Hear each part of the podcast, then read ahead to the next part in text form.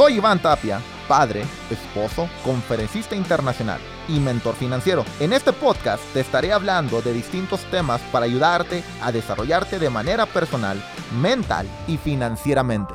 Bienvenidos.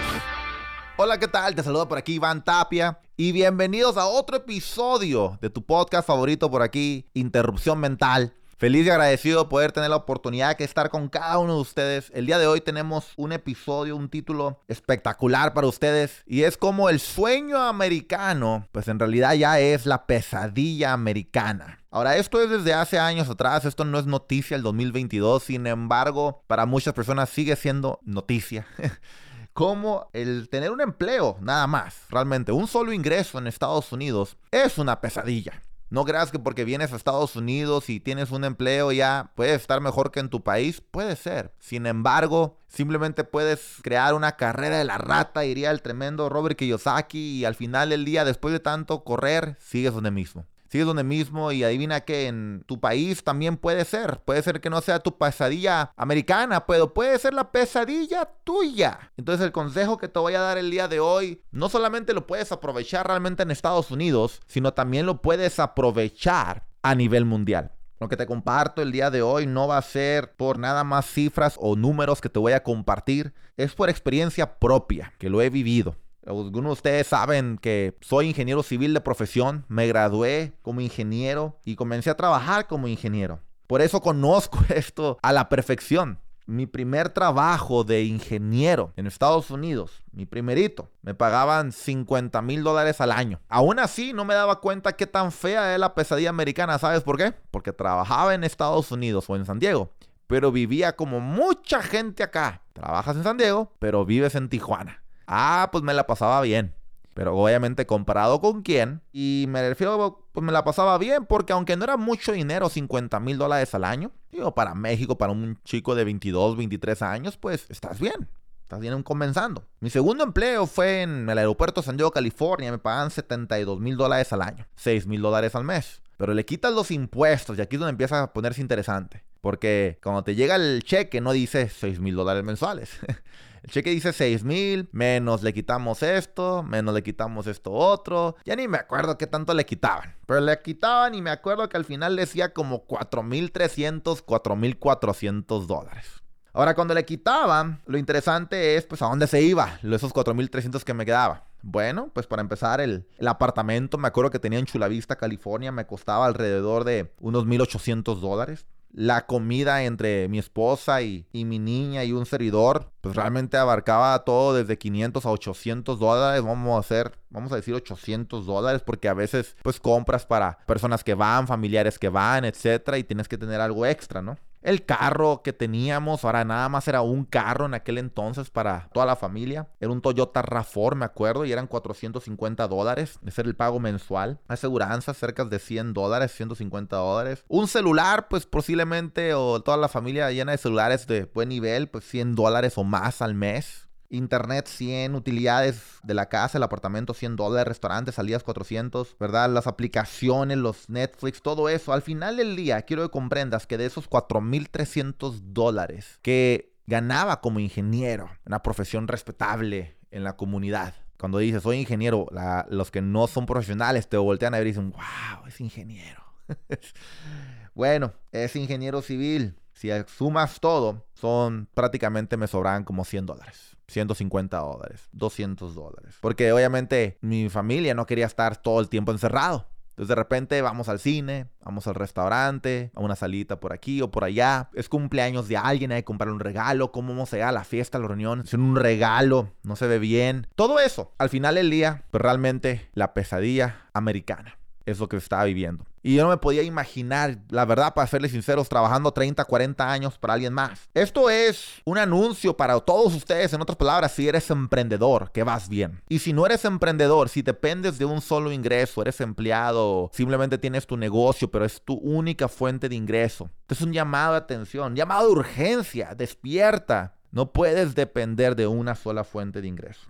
Ahora de repente mucha gente me pregunta, oye Iván, pero ¿cómo le podemos hacer si no tengo dinero? Si me sobra así como tú antes, 100 dólares, 150 dólares, 200 dólares. Estamos en el año 2022 para comenzar. No te me agarres y te me limites. No estamos ya en los años 1900 donde, puta, pues ¿qué vamos a hacer si no hay oportunidades? Ahorita lo que sobra son oportunidades. Lo que hay que, hay que desarrollar es el deseo ardiente, el querer aprender. Ahorita de hecho aquí, el Creative Director aquí que tengo aquí grabándome Eric me estaba compartiendo y me da mucho gusto en cómo él me estaba compartiendo que compró unos NFTs. Algunos de ustedes vieron mi podcast de NFTs y no te recomiendo que lo vayas a ver. ¿Verdad? En ese podcast estaba hablando cómo, cómo, cuándo comprar NFTs. Eric y yo el otro día fuimos, es más, a una, a una casa para aprender más de NFTs, a un proyecto ahí. Y Eric ahora me estaba compartiendo que invirtió en nueve NFTs. Y esos NFTs le costaban cerca de 20 a 25, perdón, 20 cardanos. Lo cual en, ahorita en dinero vienen siendo como unos 25 dólares más o menos. Pone algo así. Bueno, pues el, los NFTs ya no valen 20 cardanos, valen 2000 cardanos. Ahora pongámoslo en un nivel de conciencia. Si le costaban 25 dólares y se compró 9, ¿cuánto invirtió Eric? Pues invirtió cerca de unos 200 dólares aproximadamente. Estoy hablando de Iván Tapia, entonces el ejemplo de hace 12 años, 13 años, cuando trabajaba ingeniero y me sobraban 150, 200 dólares. Imagínate haber elevado el nivel de creencia, esas creencias limitantes, haberlas quitado, haber dicho, a ver, quiero aprender esto nuevo de los NFTs. Eso es lo que está haciendo Eric. Pero es que no entiendo, Iván, suena muy riesgoso. Y zapatero su zapato, esos 150 dólares, mejor los quedo en la cuenta de banco. Errorzazo. La inflación sube 6%, tu ingreso posible posiblemente 3%. Ya perdiste al año. Mejor invierte tu dinero.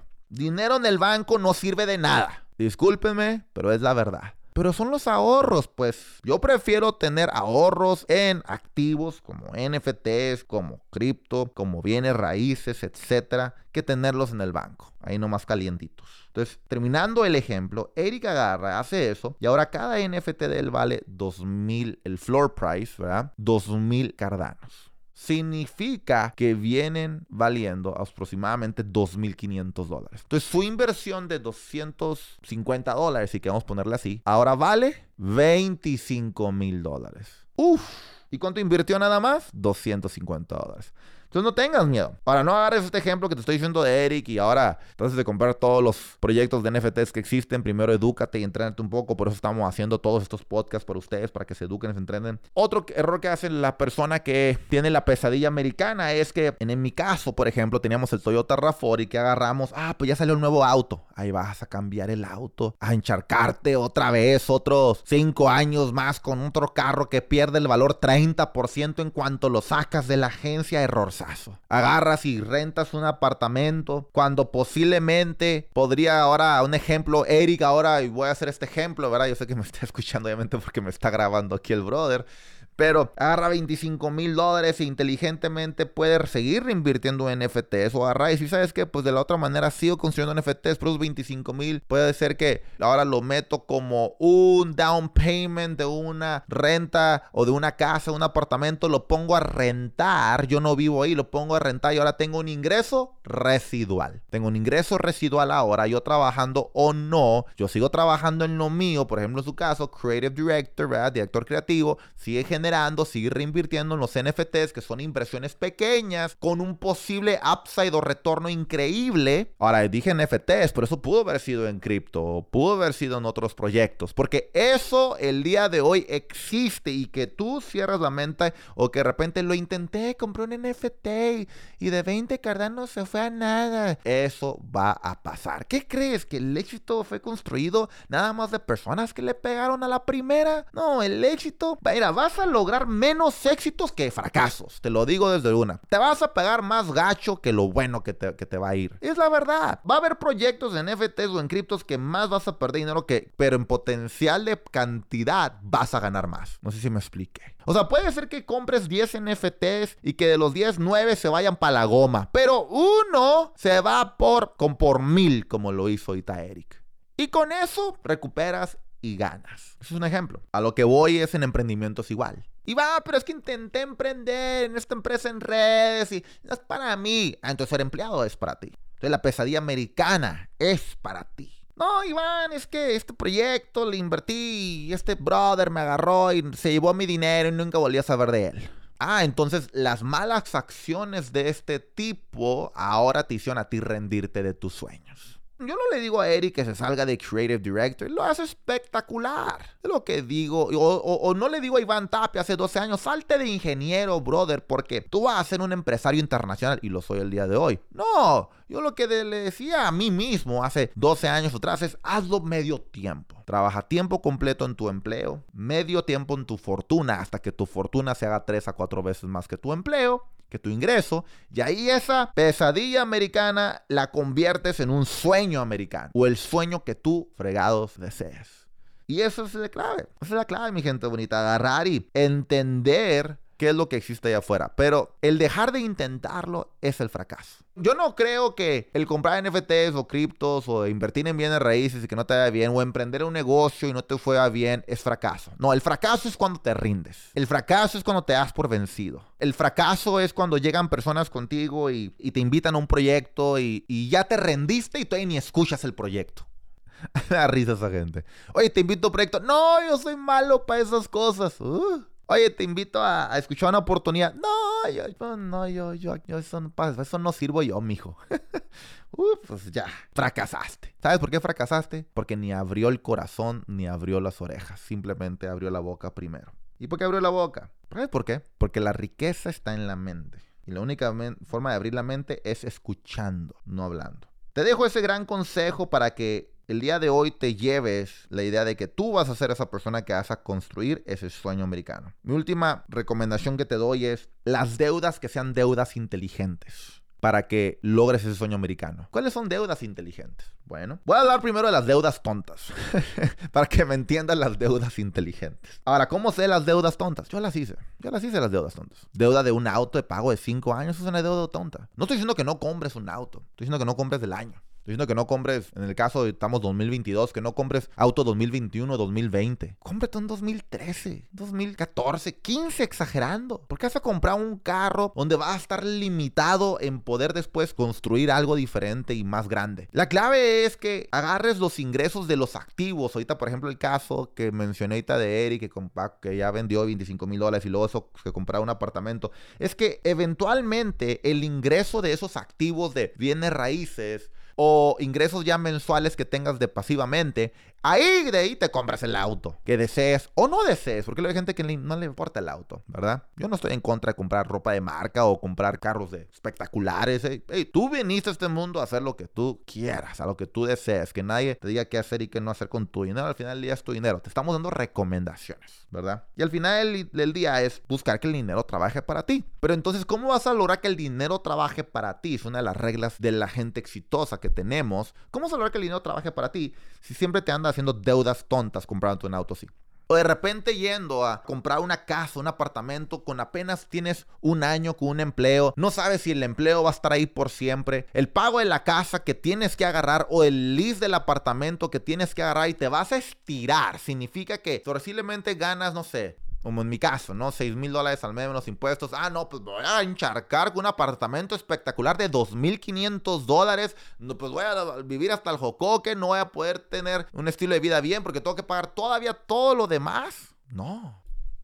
No, eh, o sea, yo antes agarraba ese apartamento y te dije mi salario como ingeniero, pero ojo, lo que no te dije es lo que ya estaba ganando en redes. Cuando yo agarré ese apartamento como ingeniero, yo ya en mi emprendimiento de redes de mercadeo, estaba generando aproximadamente unos 4 mil dólares al mes. Entonces ya era diferente. Cuando todavía no estaba generando ni mil dólares al mes en redes de mercadeo, yo estaba viviendo en Tijuana en un apartamentito de 350 dólares. ¿Por qué? Porque entendí, no voy a ser esclavo del sistema. Porque luego va a haber inflación apartamentos, casas, pagos de celulares mensuales porque querías el nuevo iPhone 13 Pro. O de repente quieres lo mejor de Netflix o los mejores restaurantes. Vas al cine, VIP. Starbucks, dámelo con todo el extra, el más grande. Son gastos, deudas que crean deudas innecesarias. Dije tontas, pero ahí son muy innecesarias y lo queremos decir de una manera que no se sienta tan feo. Ahora, deudas inteligentes. Híjole, pues la más fácil es bienes raíces de hablarte de deudas inteligentes. Es una deuda demasiado inteligente la de bienes raíces, lo voy a dejar para otro tema. Pero es una muy buena deuda, sobre todo cuando logras renta mensual y tienes un pago, puede ser, pero ahora tu valor, por ejemplo en Estados Unidos, y yo sé que en México también funciona, cuando eres el dueño de una casa, un apartamento, y está tu, a tu nombre y está un pago mensual de parte del huésped,